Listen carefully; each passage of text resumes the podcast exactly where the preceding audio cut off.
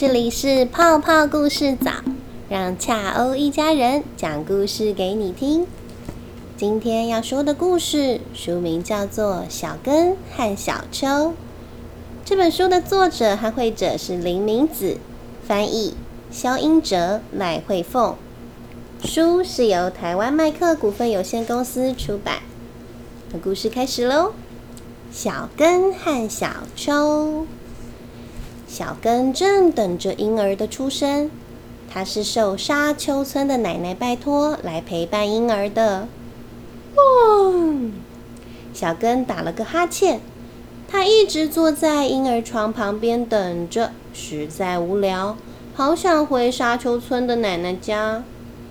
小根静静的打着瞌睡，还做了一个沙丘村的梦。在一阵人们的嘈杂声后，传来婴儿的哭声。小根从瞌睡中醒来，吃了一惊。哎呀，没想到小婴儿这么小又这么可爱。小根觉得好兴奋哦。婴儿的名字叫做小秋。小秋常常流口水，把小根身上都弄湿了。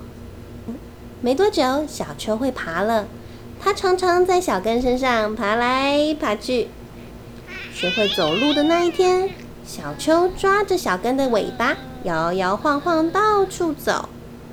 小根最喜欢和小秋一起玩耍。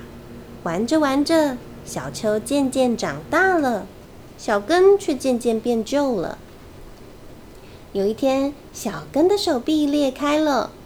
不要紧，没关系，我可以回到沙丘村请奶奶修补。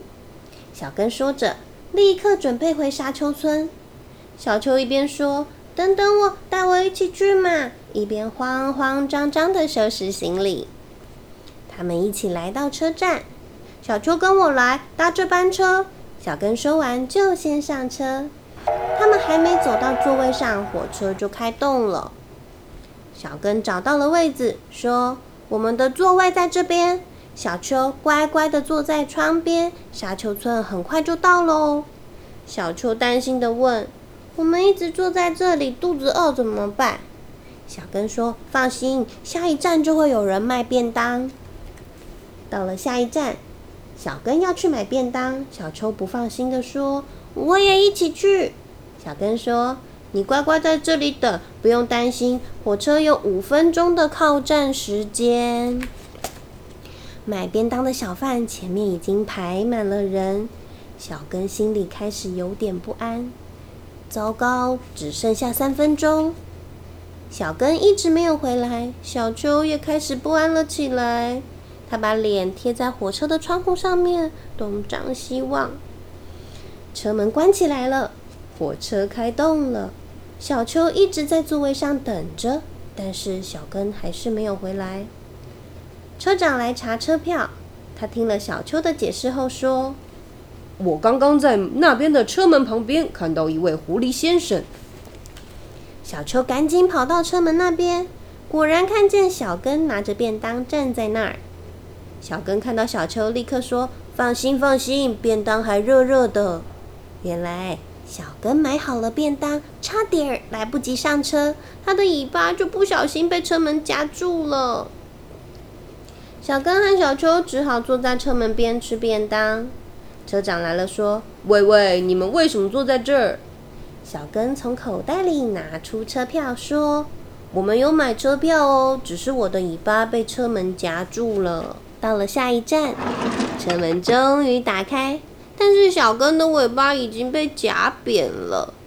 回到座位后，车长拿来绷带帮小根扒，帮小根包扎尾巴。我们好好坐下来吧。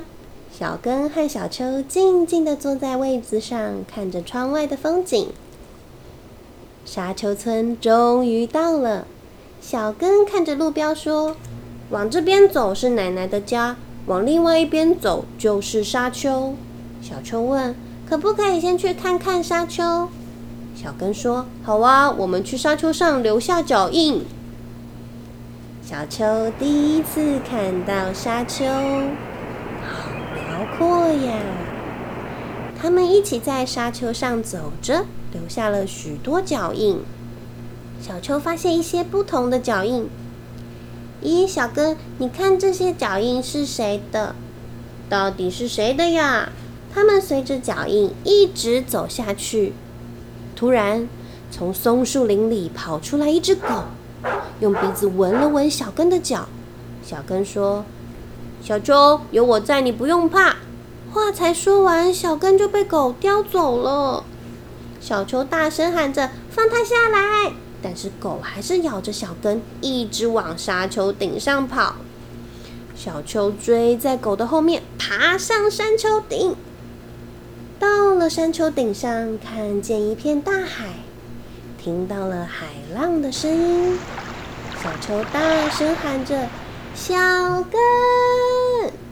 但是除了海浪的声音，什么也听不到。小秋跟着狗的脚印，发现沙丘里好像埋着什么东西。小秋很快的挖开泥沙，终于在沙堆里发现了小根。小秋轻轻的抱起小根，问：“你有没有受伤？”小根小声回答：“没事，没事。”小秋说：“你看。”这里有海哦，小根还是小声的回答：“没事，没事。”小秋背着小根快步的走下沙丘。小根，奶奶家到底在哪里？小秋不断的问着小根，但是小根仍然小声的回答：“没事，没事。”天色渐渐的暗了下来。小秋赶紧往有房子的地方走，发现奶奶早就站在路边等着他们。小秋着急的对奶奶说：“奶奶，请赶快修补小根。”奶奶笑着回答：“不用担心，欢迎你们来，快进屋里吧。”进到屋子里后，他们坐在榻榻米上，奶奶检查了小根。哎呀，小根的手脚都脱落了。手臂裂开了，而且尾巴也压扁了。奶奶检查了小根的全身，并且细心的缝补好。她说：“除了尾巴，其他的部分都缝好喽。被夹扁的尾巴最好用热水泡一泡。”小根听到要洗澡，立刻从奶奶的腿上跳下来，一边跑一边说。讨厌！我不要！我从来没有洗过澡，我才不要洗澡！奶奶赶紧抓住小根，把它抱进浴缸里。小秋说：“好舒服。”奶奶问小根：“第一次洗澡的感觉怎样啊？”小根回答：“比埋在沙丘里好多了。”洗好澡，用毛巾擦干后，小根的尾巴几乎恢复原来的样子。又变成一只漂亮的小狐狸了。在奶奶家住了两天以后，小秋和小根就一起回家去了。故事讲完喽。